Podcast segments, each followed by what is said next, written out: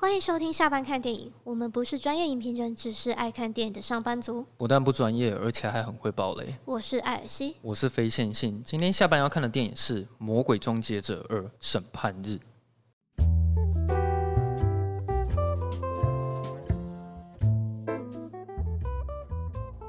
你在看第二集的时候，你会觉得跟第一集差很多吗？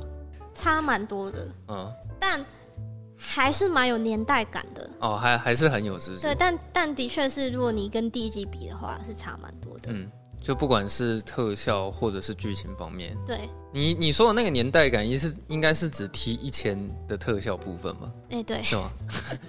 它是一个液态金属，还有那个他们出现的闪电的部分啊。哦，你说前面登场的时候，对，但是我觉得提升蛮多的地方是它整个画质啊，嗯，然后还有那个还有那个 T 八百，它看出去那个红色那个。哦，你说它开始会扫描，对，它的第一视角，嗯，哎、欸，那个那个我觉得提升很多。哦，对对对对，嗯、就是有一种科技进步的感觉。对，那你有觉得 T 一千很强吗？还蛮强的，哎、欸，这杀不死哎、欸，这是打不死哎、欸。对啊。他真的很很有那个终结者的感觉，嗯、那那你看到后面的时候会觉得很感人吗？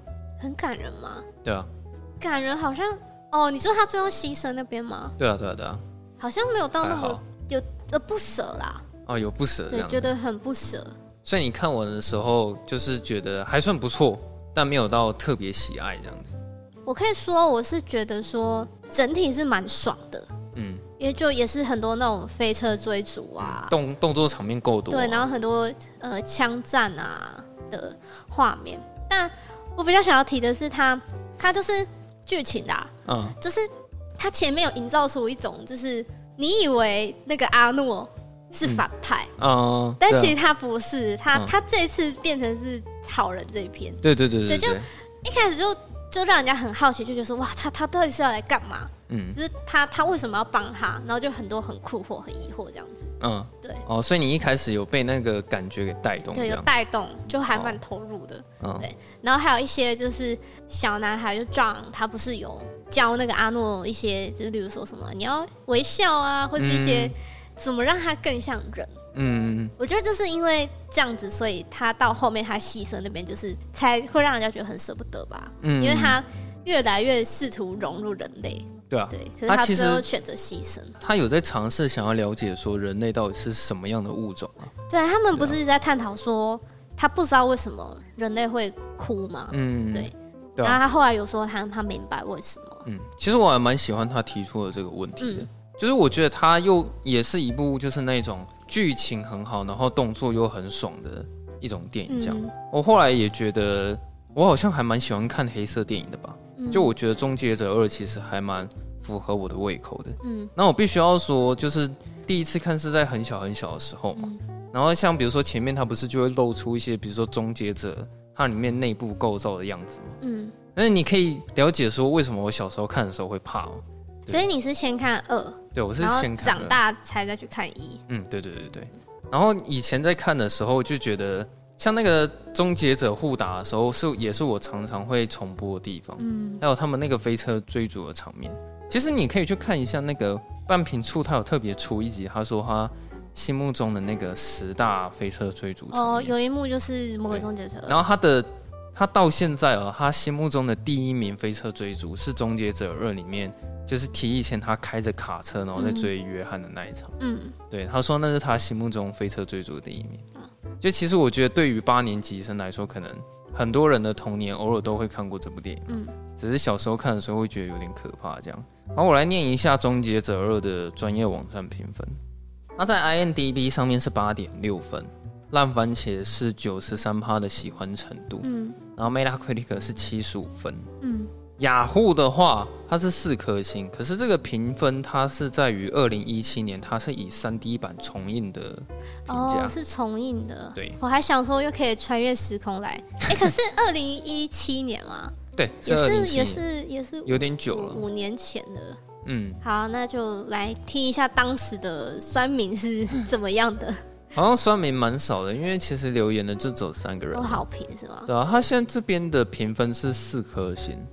有一个他讲的比较有建设性的，他说这是一九九一年首映的电影，是当年耗资最高的科幻电影。嗯，哎、欸，他讲这句话好像是真的哦，就是你知道《终结者二》在一九九一年上映的时候，好像听说是一亿美金的预算，一亿美金的预算，是那时候很多吧？因为在那时候好像没有人拍过一亿美金的电影，哦，所以是有一个传说，好像《终结者二》是那个年代有史以来预算最高的电影。嗯，对，但这个可能要考究一下。嗯，然后他说得奖无数，备受肯定，即使以今日的眼光观赏。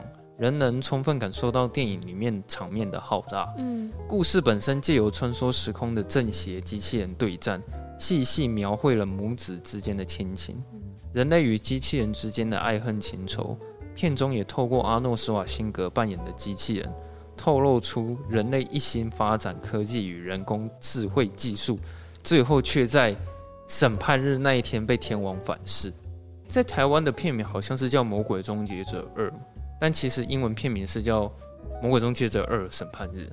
哦，对，就还有个副标就对，对它它它是有一个副标这样。嗯，好，目前大家都是给还蛮高分的评价这样子。好，我必须要说这部电影它真的在我心目中有一个很重要的地位啊。我觉得我现在长大之后回去看《终结者二》，反而会有很多不一样的感觉，因为可能以前小时候看的时候不会想那么多，但是现在看的时候会想蛮多的。嗯，像其实。我很喜欢他一开始在开场拍出那种世界末日的感觉，嗯，你还记得吗？就其实卡麦隆他都会拍那种大家很快乐在公园里面玩耍，嗯，然后里面都是小孩子，然后还有父母大玩的很开心，但是他会故意配那种很沉重的音乐，嗯，再配上一些独白，就讲说审判日总有一天会到来什么什么的。然后他前面依照惯例，他有先让你看到未来机器人大战的样子嘛。对，但是你现在应该有感觉出来，他现在在拍未来机器人大战的画面，跟第一集算是精致蛮多的。虽然镭射枪还是会啾啾啾了，啾啾啾，对啊，就一定要啾啾啾的音效。可是我觉得他在拍未来的战场，其实已经算是精致蛮多的。嗯。然后现在看的时候，我会有一种觉得说，哇，我从来没有看过这么高画质的《魔鬼终结者二》。对，好哦，因为以前在电视上看，你也知道，那个都是四八零 P 啊。嗯然后现在在看的时候，发现说哇，《终结者二》的画质怎么这么高？这样、嗯、发现好像它里面很多摄影的方法其实也蛮美的。然后一开始的时候，他先介绍阿诺·施瓦辛格登场。可是你刚刚是不是有讲到说，其实你并不知道一开始谁是好的，谁是坏的？对。其实这样的观影体验才是最棒的。嗯。因为我一开始好像就知道阿诺是好的吧？其实这样就没有那种惊喜感。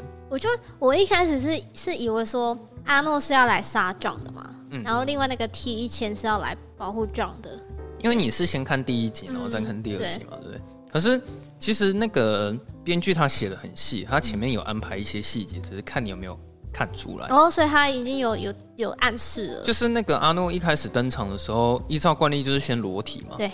然后不是先进了酒吧，然后把所有人扫描。啊，有我有注意到，我有注意到他没有随便乱杀人。对，我有注意到他比较没那么冲。嗯，可是我本来只是想说，他是是，他有升级，然后把它升级，让他更像人类一点，就是不会这样子很胡乱的，就是乱砍人、杀人。对。可是他也是伤害了不少人啊。嗯。他一开始进去那个酒吧之后，为了要抢一套适合他的衣服，嗯，然后把所有人打得遍体鳞伤这样子，嗯，然后还硬要把别人的衣服抢下来。对。啊，最后他要离开的时候，不是有一个很可爱的画面是？有一个小喽啰，他就突然拿了散弹枪出来开炮，嗯，就说你不准开走这台车。对，然后你知道阿诺回去的时候，他没有伤害他，嗯，他主要是看到说他身上有一个墨镜，然后就把那个墨镜跟散弹枪给抢走了。所以就是他那一整身的造型由来是这个样子。嗯，重点是说他没有伤害到任何人嘛。可是提一千登场就不一样提一千一登场的时候，他马上就先杀了一个警察。对。所以其实他前面的时候就有先暗示说，呃，T 一千有可能是坏人，嗯，因为他登场一瞬间他就在杀人，这样子，也是因为我觉得前面呢，他在营造出那个氛围的时候，一直拍到当两个终结者互相见面的时候，那一那一场其实是一个非常高潮的一场戏，嗯，因为其实他在前面的时候他就有讲说，呃，未来的反叛军就是有在派终结者回来，但是。嗯重点是在于说，就看哪一个终结者会最先找到约翰嘛。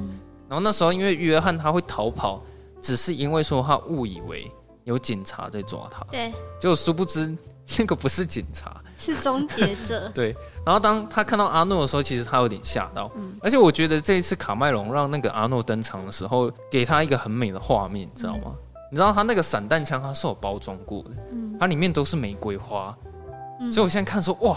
他登场多美！他先把那个玫瑰花撒出来，嗯，然后他再拿那个散弹枪开炮，对。结果后来他们两个互相都拔枪的时候，约翰才知道哦，原来阿诺是过来保护他的。嗯，我后我们也是那时候才知道说，原来约那个阿诺是好人。你看到那边的时候，应该觉得蛮精彩的。就是哦，为什么他要保护他这样子？对。然后你是不是有点疑问？你是不是也会有点惊讶？说，哎，那个终结者的能力是什么？你是说一千吗？对啊。有，因为那时候你不了解他有什么能力，嗯，还那时候还不知道，对啊，就后来你才慢慢了解，说他整个都是那个液态化嘛，嗯、对不对？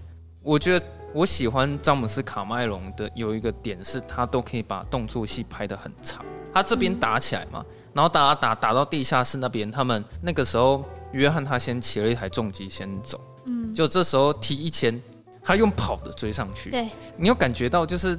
他很快吗？对，有。你有感觉到？对，他好几次都是用跑的方式在追一台车或者机车这样子。嗯。然后后来刚好就是有一台卡车路过，所以 T 一千才上了那台卡车这样。嗯、然后它里面有一个画面，我觉得还蛮有张力的是，T 一千它是直接从桥上，然后把、哦、直接开下来。对，有点像是卡车直接从那个桥上面飞出来。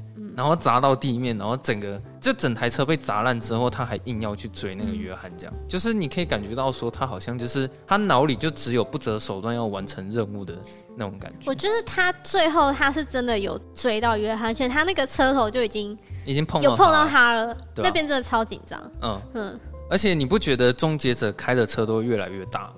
你看，你像看第一集，他阿诺最后面在开那台车在追杀那个莎拉康纳的时候，嗯、不是也是开一个很大货车？对。一千他前面先开也是开货车嘛，结果到最后他是开一整台那个什么液态氮气超大一台车，然后在追。哦，我跟你讲，那个终结者里面啊，车开最大的是第三集哦，还有是不是？他车真的会越开越大，第三集他会直接开一台吊车，然后再追杀约翰，哦、而且他会毁掉整条街这样子。哪而且那个，因为我们刚不是都有聊到说，前面一开始都会先拍那个裸体登场的终结者，嗯。所以那时候我在想说，哎、欸，如果终结者是女的的话，不知道有多好。嗯，哎、欸，结果第三集就是女的。哇，真的假的？哇，对，对你，我觉得有空的话，你可以去看一下第三集。哦，那这样我会有点想看第三集。嗯、第三集的终结者是女的，然后她代号叫 TX。哦，对，有点像是 iPhone 八，然后就他们就没有 iPhone 九，就是跳到 iPhone Ten。对对 对。哦。但是他们终结者不会有什么 T 一千 Plus 嘛？反正他们就是型号会这样一直跳，一直跳就对。一千 Plus Max。对对对对，而且你不觉得那个阿诺他骑重机，然后再救约翰的那那边蛮帅的吗？嗯，因为他是骑到约翰旁边，然后一只手把他抓过来拎过来，他是把他拎过来。对对对对，对因为阿诺他力气很大嘛，他会跟他说什么？我会保护你还是怎么样？对之类的，因为他有点像在抓一只猫嘛，对，就从颈部这样抓过来，然后放放在自己的重机上，然后后来他那整台车爆掉的时候，我都觉得卡麦隆是不是？每次在拍那个爆炸场面的时候，他都很爱用大量的火药。嗯，对，就是他每次的那个爆炸场面其实都非常大。然后他那边也有埋一些伏笔啊，就是虽然那个 T 一千的车爆炸嘛，然后阿诺他们先走，可是他会给他一个很帅的画面，是说有一个轮胎先从里面这样飞出来，嗯，然后提一前他才慢慢从里面出来这样，嗯，然后你会觉得说，哦，原来他又没死。就跟上一集一样，一直一直死不了。对对对对，就是他其实有一些手法会这样一直重复应用。然后那时候因为约翰他刚认识阿诺，所以他其实也不太信任他嘛。对，因为他是终结者。讲到后面，他才发现说，哦，原来他老妈以前跟他讲那些故事居然是真的。对，他想说还以为他老妈在供销哎，对对对对对，精神不正常。结果殊不知说，干，还真的有一天就是有一个终结者过来找他这样。嗯所以其实他们那时候原本阿诺他有一个任务是，他为了要保护约翰，但呃那时候约翰给他了一个新的任务是说，他必须要先去救他的母亲，因为他母亲卡在那个精神病院里面出不来。对，他去救他母亲的时候，我觉得那边情绪张力还蛮强的，因为第一集是阿诺在追杀莎拉康纳嘛，嗯、所以你会看到说莎拉康纳他第一次看到阿诺的时候。他吓死了，对，他是整个很恐惧的，嗯，因为其实前面你可以感觉出来，莎拉康纳她是一个超强势的一个女强人，因为她那时候不是为了要想要见约翰，所以她想尽办法想要逃离精神病院嘛。毕竟他经过第一集的那些历练，嗯，摧残嘛，摧残，然后第一集跟第二集发生的这之间，感觉他也是去尝试做很多努力，要阻止末日的发生嘛。对啊，所以他就是可能会训练自己，嗯。然后还会教导他儿子该注意什么东西，然后你是未来的救世主啊，什么干嘛的？嗯，对。只是说没有人相信他，就没有人相信，就是他的话听起来就是一个疯子在在讲疯话，对啊，所以就没有人要相信他，导致他就因为这样被关进精神病院。嗯，那时候阿诺其实就给他一个很重的阴影嘛。第二集那一场戏的状况是他已经准备要逃离精神病院，然后他已经解决了好几个警卫，对。嗯就最后阿诺他从电梯里面走出来的时候，如此强势的一个女强人，她直接倒在地上，然后惊慌失措，你知道吗？嗯、然后她是往反方向，往警卫那个方向跑。嗯、为什么呢？因为她突然觉得警卫不可怕。对，警卫比较不可怕，所以她就往警卫的那个方向跑。结果她被所有人包围之后，她嘴里就只是一直在大喊说：“她一定会杀死所有的人。”对对对对。哎、欸，我觉得你应该也是蛮讨厌那个心理医生的吧？嗯，因为那个心理医生会常常捉弄他，或是不相信他这样子。嗯、可是那时候那个心理医生，他眼睁睁看到 T 一千，他直接穿越那个大门，嗯，然后过去的时候，嘴里掉那个烟就直接掉下去。对，对，那个心理医生终于相信说，干，原来终结者是真的。嗯、然后接下来又是很长一大段那种动作追逐的场面。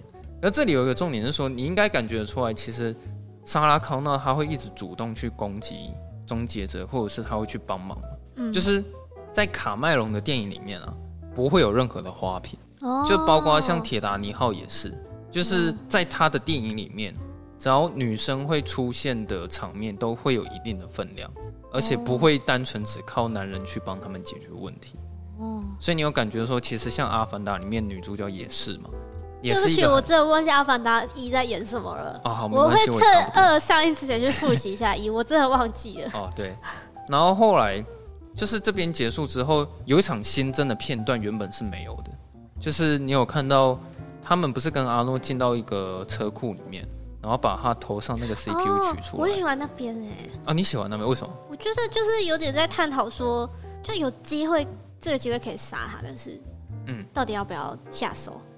我记得好像我小时候看的时候没有这一段，但我觉得他加的这一幕就是更有张力，嗯，就是那种沙拉康纳他第一集被追杀，然后到第二集阿诺施瓦辛格出现，然后他很害怕，然后到他有这个机会可以把他，他那时候应该还很讨厌他，很不相信他，对啊，他有这个机会可以把他毁掉，嗯，把他杀掉，可是他没有这么做，嗯，然后到最后阿诺牺牲那边那种。你说情感的那种感觉。不过，因为那时候约翰他不是其实很激动嘛？嗯、我觉得约翰应该算是唯一一个爱阿诺的人了。对，因为毕竟他是一个很可怕的终结者嘛。这样。但我不需要说约翰那个演技，我觉得不太行。啊，你是说从头到尾吗？还是说有几场戏你觉得不行？就是有点。你是说他每次演演戏的方式都很用力的感觉，有点太里奥纳多式的演技嘛？这样。他有时候演技方式你会有点出戏，对，有一点。哦，好吧，那反正到那边，因为原本目标是要保护约翰，但是后来他们又新增了一个任务，就是他妈妈想要去杀掉泰森。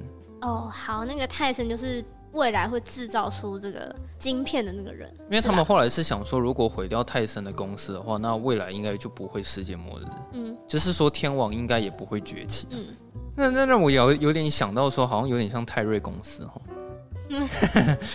可是莎拉会去执行这个目标，也是因为她有一天她梦到了世界末日啊。嗯，我觉得她好像每次都会做同样的噩梦，你有发现吗？就是她在公园隔着一个铁网，然后一直对隔着一个铁网在看里面的人。可是她永远喊不出声音。嗯，对。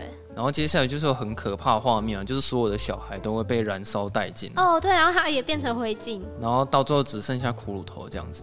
所以他后来就是有想到说，如果他真的要阻止世界末日的话，也许最直接的方法就是去毁掉泰森的公司。可是我觉得，在他们要去杀泰森的这边，我觉得有个蛮有趣的点是，为为什么他们公司会制造出未来的这样的那个算是晶片还是？对啊，是晶片。晶片吗？那是因为他们捡到之前他们上一集留下来的那些东西。对啊。所以就我就觉得蛮有趣，就是哎、欸，如果他们上一集不要这样子，那是不是嗯，他们就不会制造出这样的晶片？这是一个一个一个轮回吗？还是一个循环？就后来那个泰森他说，自从那个认识那个晶片之后。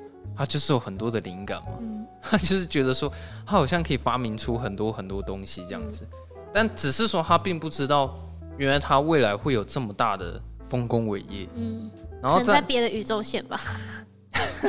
现在很流行多重宇宙是不是？现在流行多重宇宙。然后后来莎拉去啊，不，莎拉康纳好了，莎拉康纳要去杀他的时候，其实他也下不了手。然后只是说好在说约翰，因为他们都有赶到现场，所以才阻止这件事情悲剧的发生。这样，嗯。不过我觉得泰森他也是蛮认命的，因为他就跟他承认说啊，不然我就把那些东西全部毁掉好了。不过我觉得他有讲一个论点，我觉得他是对的。他说你怎么可以因为我还没有犯下的事情，然后就来论定说我现在是有罪的？嗯，对，我忘了他怎么讲，但是他是这个意思啊。因为我记得之前关键报告也是在讲这个。嗯，你有看过吗？好像有，但有点忘了。反正就是汤姆克鲁斯演的，他就是在讲说，他们警察会回到过去，在犯人还没有犯罪之前，先阻止他，就直接把那个人逮捕。嗯，可是我觉得这是牵扯到一种哲学上的问题，你到底应应不应该在那个人还没做这件事情之前，就直接先去判定这个人有罪？这样。嗯。然后后来那个他们为了要把就是整个硬碟全部烧掉的时候，其实所有的警察都都全部赶到现场，而且那个数量还蛮可观的。就我觉得蛮夸张了，就是包括他们还出动了一台直升机，然后这边中间有一大段 T1000 都没有出现，就是他的细分其其实在中间这一整大段的时候 T1000 都没有现身，然后他一出现的时候，我觉得是蛮帅的，就是他是把自己打理成是一个很帅的警察。他是骑车上去吗？怎样？对啊，他是骑重机上去，嗯，然后他看到有一台直升机嘛，所以他居然。就是骑着那台重机，然后出去，然后把那个直升机拦下来。只是说他那个方法有点瞎，就是啊，因为他飞出去，他撞破了一个洞之后，他把整个人变成水，然后就整个人流进 流进那个直升机里面，我觉得蛮扯的。然后到后来的时候，我觉得手法跟第一集有点像，就是他们原本的交通工具就坏掉，他们要换另一个新的交通工具嘛。然后阿诺他们不知道为什么永远只能换得一台小车，这是台小破车。对，然后终结者换的那台车一定会特大号的那一种。而且我觉得那边一个很好笑的是，因为那时候他们前面在逃亡的时候，就是有跟他说：“哎，不要开超速，不然会被警察拦下来。”嗯，然后阿诺就记得，然后结果后面他们要躲那个 T1000 的时候，是也是他也是没有超速，他说：“我已经很快啦，但其实他就是可能还在六十。”真假的？对对对对。哦，那边我没注意到，嗯、原来是这样子哦，很好笑。那我那我觉得蛮有趣的。然后后面那个 T1000，他被那个征服的方式是，你有看到阿诺他拿着冲锋枪，直接冲到他脸上，隔着一公尺，然后一直轰他脸嘛。嗯、然后最后把那个方向盘一转的时候，他才把那个整个整台车翻倒。然后那液态弹就流出来。对，我觉得那边很帅，因为 T1000 从那边走出来的时候，他整个人是结冰的。嗯，而且我觉得，我觉得又跟上一集一样。你以为他要死了？对，哎，这个没有，嗯，你就看到他慢慢融化，然后流到旁边，嗯，然后又变出一个新的形态。可是你那时候看到他变成冰块碎片的时候，你有以为他死掉吗？有点稍微松了一口气，嗯，就觉得说哇，是不是终于找到可以杀他的方法了？嗯，然后后来其实我觉得导演有有给他们一个机会，是终于可以让他们终结者 VS 终结者，可以让他们有一个单挑的场地，嗯，可是。就是你会觉得说，不管怎么看，阿诺就是不可能打得赢他。毕竟型号问题啊。对啊，像阿诺他可能会把整个武器插在 T1000 身上，可是他是水啊。嗯，他是一体，所以你也不能怎么样。然后后来那个 T1000 有给阿诺一个很重的一击，是他直接用那个棍棒，然后插在那个阿诺的中心点里面。嗯，算是暂时死在那里。但是我那时候有点想说，是不是要完蛋了？哦，你说他真的要去杀杀约翰？就是可能可能你知道，这这死定了。哦，对啊，可是殊不知阿诺他有备用电源，对，有备用电源有启动，然后他那个眼睛的那个红点亮起来。嗯，然后后来他也是慢慢爬回去，然后才把那个 T1000 给杀死了。他那个最后死掉的方式，他的想法是说，他打出的那个子弹是一个流炮弹。就是他那个子弹是他会先到你的身体里面停一阵子，然后它会爆炸，所以你才会看到为什么 T 一前他会整个人碎成那个样子。哦，对，可是他吃到那颗子弹，并不代表他死掉，其实他是有办法复原的，只是他的时间需要比较长一点而已。嗯对，就是尽管他呃撕裂的方式很严重，但是你给他一点时间，T 一前他还是可以复原。可是他最后不是掉下岩浆死掉？对，他算是因为重心不稳，所以他就掉到那个岩浆池里面死掉。嗯、然后只是说，你有没有发现说，当 T 一千死掉之前，他会化身成之前他变成的所有的人的样貌？就不是，其实其实在他碰到异态蛋后，他其实就有点故障了。对对对，对，你就会发现他好像摸到东西的时候，对，就变成那个样子。嗯，他就是已经有点坏掉了。然后最后他在那个演讲里面就确定说好，真的死了。对，这是真的死了这样子。然后后面就开始有一场很感人的一场生生离死别嘛，这样。然后最后那个结局啊，其实我现在看的才发现说，原来它结局有两个版本。哈，嗯，跟我是传奇一样。对，可是因为我小时候看的那个版本，就是我觉得那个版本没有那么精彩啦，就是镜头它会拍着一条马路，然后一直往前。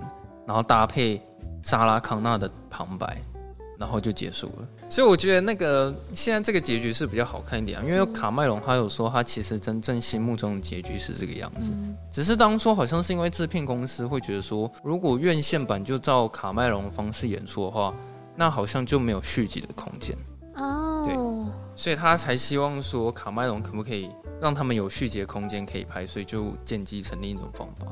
我觉得回去我可以再贴给你看，就是我以前看到的那个结局版的。为什么？OK。我最后要讲的是说，我是想要喝一杯水。嗯，请喝。我最后想要讲的是说，我觉得我会这么喜欢这部电影，主要是因为里面那三个角色啊。嗯。其实像约翰康纳，我是觉得他其实前面的时候就是一个屁孩。哎、欸，对。你有发现说他可能根本就不屌他的养父跟养母啊？就他可能觉得说，哎、欸，约翰为什么你都不整理房间？然后可能会念他个几句。可是。约翰其实也不屌他们，嗯，然后他也也不是很喜欢自己的亲生母亲，嗯，是一直直到说阿诺出现，他才开始相信说，哦，原来终结者这件事情是真的，嗯，然后他才会有慢慢的一些改变。这样，那其实他在相处的过程，你会感觉出来，约翰他一直想要让阿诺变得更像是一个人类，嗯，就是他会一直跟他说，你回答的方式，或是你讲话的方式，可以不需要这么的死板。有点像是在教坏小孩啊，就跟阿诺说什么，哎、欸，以后你解决人的时候就要讲一句 “ask the beast baby”，嗯，就类类似这些话。然后他最后真的有用，哎，超好笑。对啊，可是我觉得你可以感觉出来说，其实约翰在跟阿诺之间的那整个过程，一直都有培养出一种情感。嗯，然后再也是莎拉康纳，我觉得他这个角色是我整部电影里面最同情的那一个人。我真的超级同情莎拉康纳，因为我觉得他太惨了。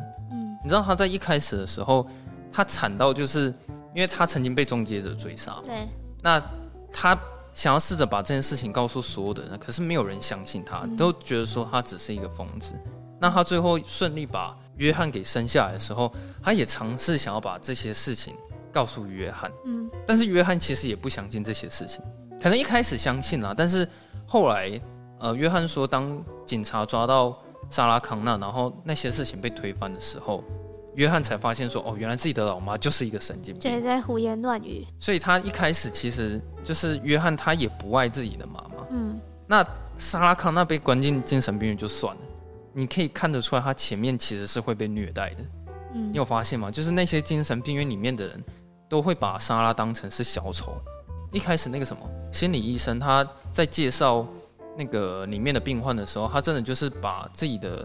空间当马戏团了，他就会跟旁边人说：“哎、来啊，我来告诉你，下一个病患可厉害的。他说未来会有终结者啊，就是会带人进去参观他这样子。嗯，然后你会看到有一些片段是说，里面有一些员工其实会去毒打莎拉康纳，或者是会对他做出一些性骚扰的行为。说你说舔他的脸吗？对啊，干得超恶。就是我会觉得说，他其实一直都是会被里面的人欺负。然后在我觉得有一段我看比较难过是说。莎拉康纳他一直想要尝试跟自己的小孩有所联系，其实他就只是想要打一通电话给约翰。嗯，但那时候他就有跟那个心理医生讲说：“哎，我现在六个月，我表现应该还不错吧？那我现在也告诉你说，其实我之前都是乱讲话，终结者那个也都是假的。”所以我现在是不是看起来很正常？我会不会让我打儿子？对。然后心理医生说，因为我觉得你很聪明，你只是讲一些我想要听的话而已。那我觉得我还要再观察你六个月。我觉得他在里面一直会受到很多不公平的对待，这样。那是一直直到说他有一天突然遇到阿诺·施瓦辛格出现了，莎拉哈又突然有一个很大改变，说怎么会是之前来追杀我的人，然后杀死我另一半的人，然后现在再过来保护我？其实他心里面会有一种很强烈的冲突感，所以你才会发现说为什么中途他会有一点试着想要把阿诺斯给杀死。嗯，那其实。他到后面的时候，他们在墨西哥沙漠那边是墨西哥吗？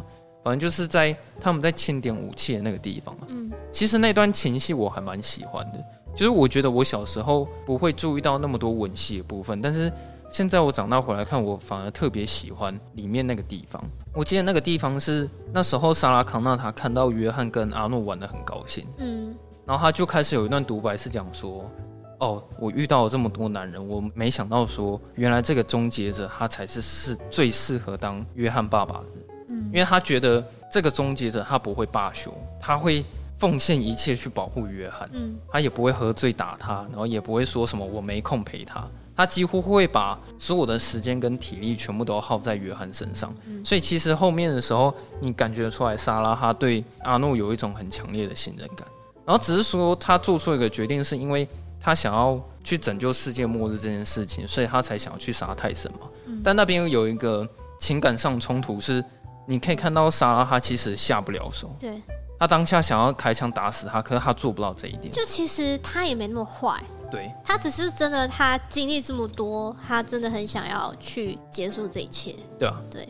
那我觉得他其实那一段有试着尝试想要表达说，人类跟机器人不一样的地方也是这里，就是。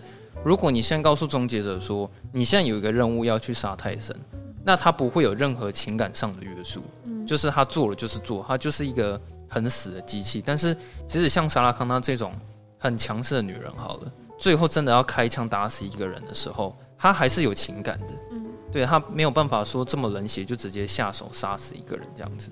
再来就是阿诺·施瓦辛格，我觉得。观众会那么喜欢这部电影，原因是因为阿诺他真的有办法做出说可以让观众喜欢上这个角色。嗯，虽然他是一个没有感情的机器人，对，可是我很喜欢导演他有试图想要透过阿诺去丢出一个问题，因为我觉得这是他跟其他无脑动作片不一样的地方。嗯，就是你知道，其实《终结者二》它是真的有探讨一些很很重要的议题在里面，是可以让你去审视的。因为像阿诺他对于人类一直有一个疑问。就是说，为什么人类要哭？嗯，他一直有这个问题。他第一次对这个产生问题是在于，他们那时候不是一起去精神病院里面把莎拉康纳救出来嘛？嗯，然后那时候终结者不是在追杀他们，然后最后终于挣脱之后，你会看到莎拉康纳他在骂约翰，嗯，他就在骂他讲说，为什么你要来救我？对，你不应该让自己冒险过来救我，因为你太重要。嗯，然后他就把他儿子削了一顿。可是你可以看得出来，莎拉康纳会这么的生气，是因为他太爱自己的儿子，他爱自己的儿子爱到就是说，你根本就不应该冒任何的险过来救我。因为比起他，会觉得他儿子才是最重要的。对，所以他当下的愤怒是因为他真的太爱他了。嗯、那当下看得出来说，约翰他看到就是他母亲对他讲那些话的时候，其实他很难过，因为他是真的打从心里是想要救。妈妈的命，所以他，他才去冒险。其实也是因为他太爱他妈妈，对啊，才去救他。对，只是重点是在于说，莎拉康纳他那一次讲的那些话是真的伤到约翰。嗯，所以约翰他那时候有哭。嗯，然后这时候阿诺他看到这个情况的时候，他就去问约翰讲说：“你的眼睛怎么了？”嗯，这是他第一次对人类有这个问题。他并没有很直接问说为什么你哭，因为其实哭这个概念。在终结者里面没有，嗯，所以他只是去问约翰说：“你的眼睛怎么了？”这样子，嗯，可是约翰回答他说：“我没事。”那你又可以看得出来，这一段又表现出人类跟机器人不一样的地方在哪里？因为人类会说谎，嗯，会说谎，可是机器人只会讲实话。嗯，那我觉得这件事情其实跟紫罗兰的永恒花园有点像。嗯，我觉得那个女主角跟终结者概念有点像，因为紫罗兰的永恒花园，它其实是透过。角色在了解说“我爱你”是什么意思？嗯，她想要去了解爱情。可是女主角她在有一集，她提出一个疑问是：为什么人类那么爱说谎？嗯，那人类是会说谎就算了，在这同时，人类又希望说对方可以猜到自己心里在想什么。嗯，所以你最常看到一个例子就是说，你常常会看到男生会去问女生嘛，男生会问女生说：“哎、欸，你还好吗？”嗯，然后女生会说：“啊，没事啊，没事啊。”那通常女生说没事的时候，意思就是说事情大条了嘛，对不对？那很奇怪的是，当女生说我没事的时候，明明就是在说谎，可是同时又希望说对方可以猜到自己心里在想什么，嗯，对啊。所以通常是这种情况了。相反的来讲，如果男生就直接跟女生说：“哦，你说没事哦，好，那就没事，没事就好。”那他完了，那他就会被形容成一个臭直男嘛，对不对？那现在。终结者二，其实我觉得他在讲的事情有点类似这个，嗯、就是其实约翰他当下有哭，但是他跟阿诺讲说他没事。嗯、其实阿诺他心里也没有多想什么。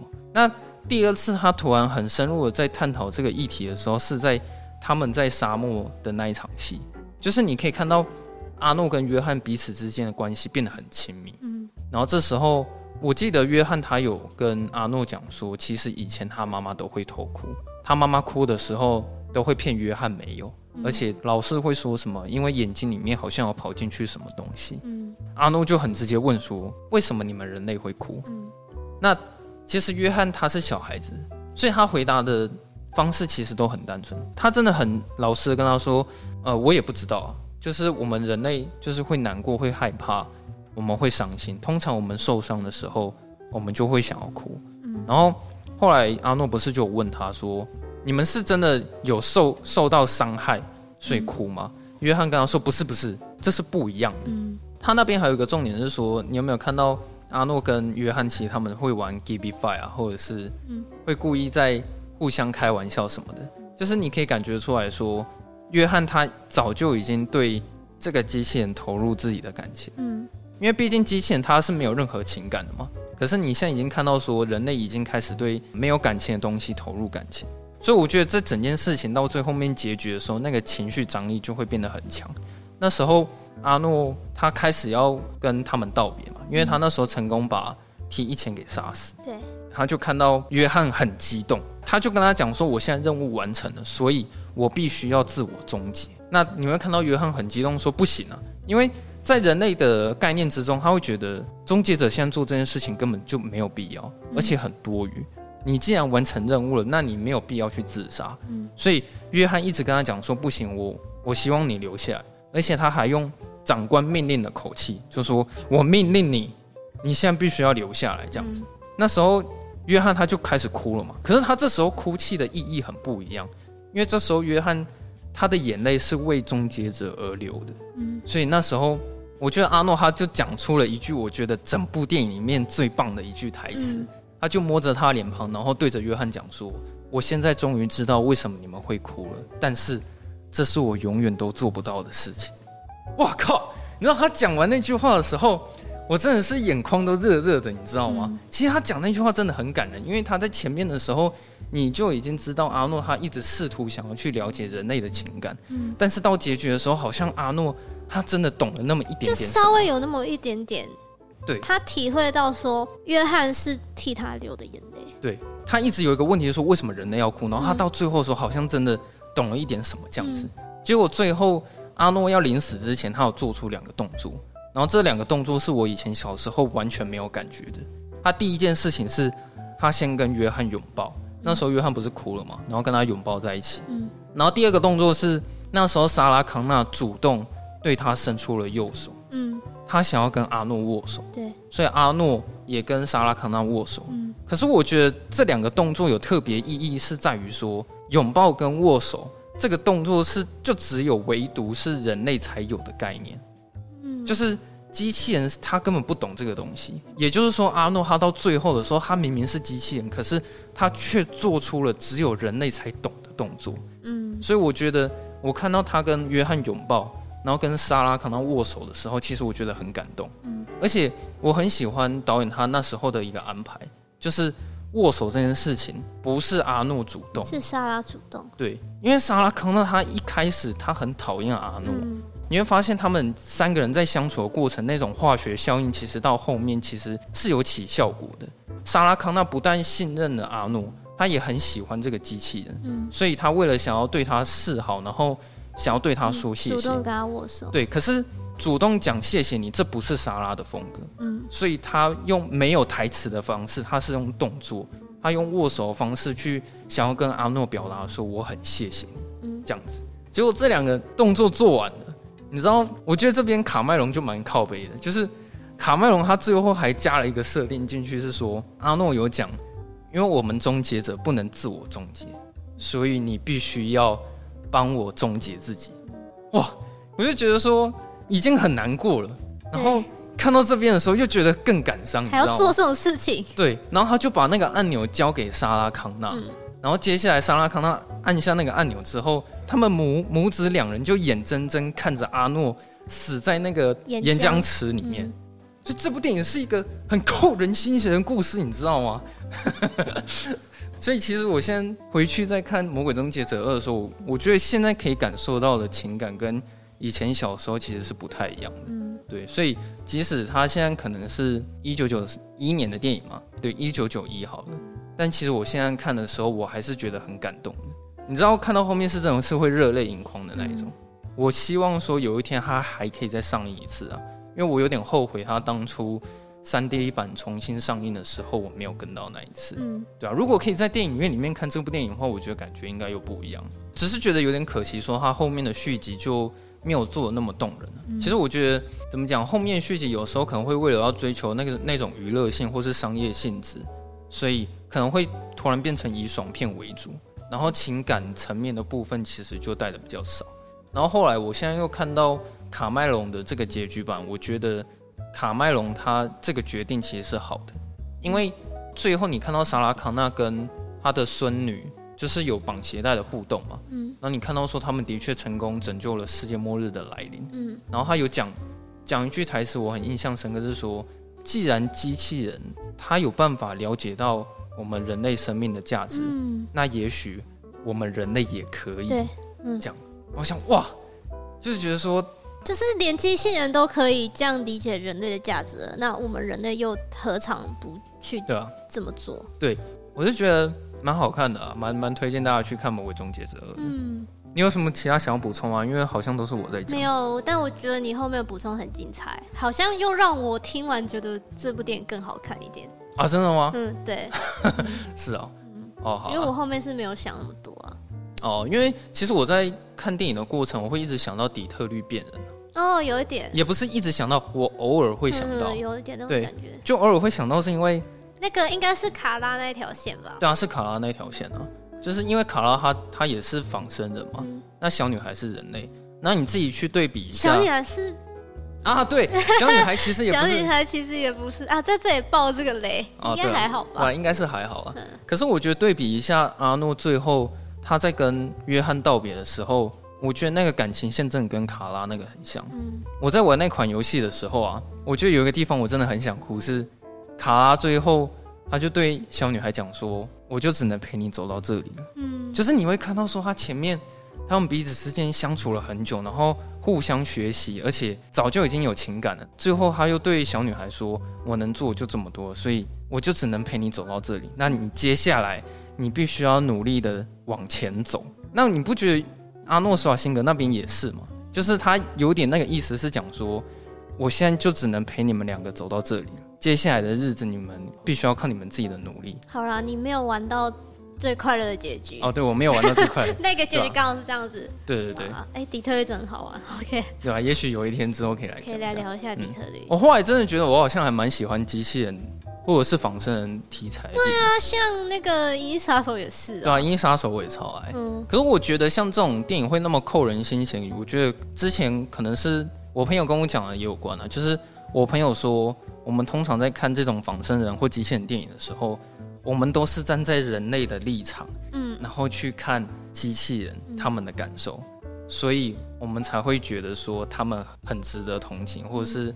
会对里面的角色感到很动人之类的，因为我真的觉得，其实每一个观众看《终结者二》看到最后的时候，都会觉得自己已经是约翰康纳了。我们都会认为自己像约翰一样，不希望阿诺去死。嗯，所以我们唯一能做的就是跟他们母子俩一样，就是眼睁睁看着阿诺死在那个岩浆池里面。嗯、然后最后片尾曲一下的时候，我觉得说哇，那个音乐真的很好听，你知道吗？嗯、其实我以前真的很常去听《终结者二》的片尾曲啊，对吧、啊？而且他用的那个乐器方式跟精致度，我觉得跟第一集比起来也都好听很多啊。嗯、大概就这样子吧，我想讲的大概就这些而已。那如果大家喜欢我们节目的话呢，欢迎去 Apple Podcast 帮我们按赞、评分一下，然后留下你的评论，让大家都可以一起下班看电影。IG、脸书搜寻“下班看电影”就可以找到我们。然后，如果你想要跟我们聊天的话，随时都可以私讯，只要我们有看到，就一定会回复。然后也欢迎多多赞助我们，好不好？一人一元，就就下班看电影。对，好，今天就先这样吧。然后，如果有想要听我们讲什么这种。二十年前、三十年前的经典老片的话，嗯、就是欢迎，也是告诉我们。嗯，欢迎点菜了，好不好？没错，只要你有点，我们有机会的话就一定会讲。好，好，那我们就下周下班见喽，拜拜，拜拜。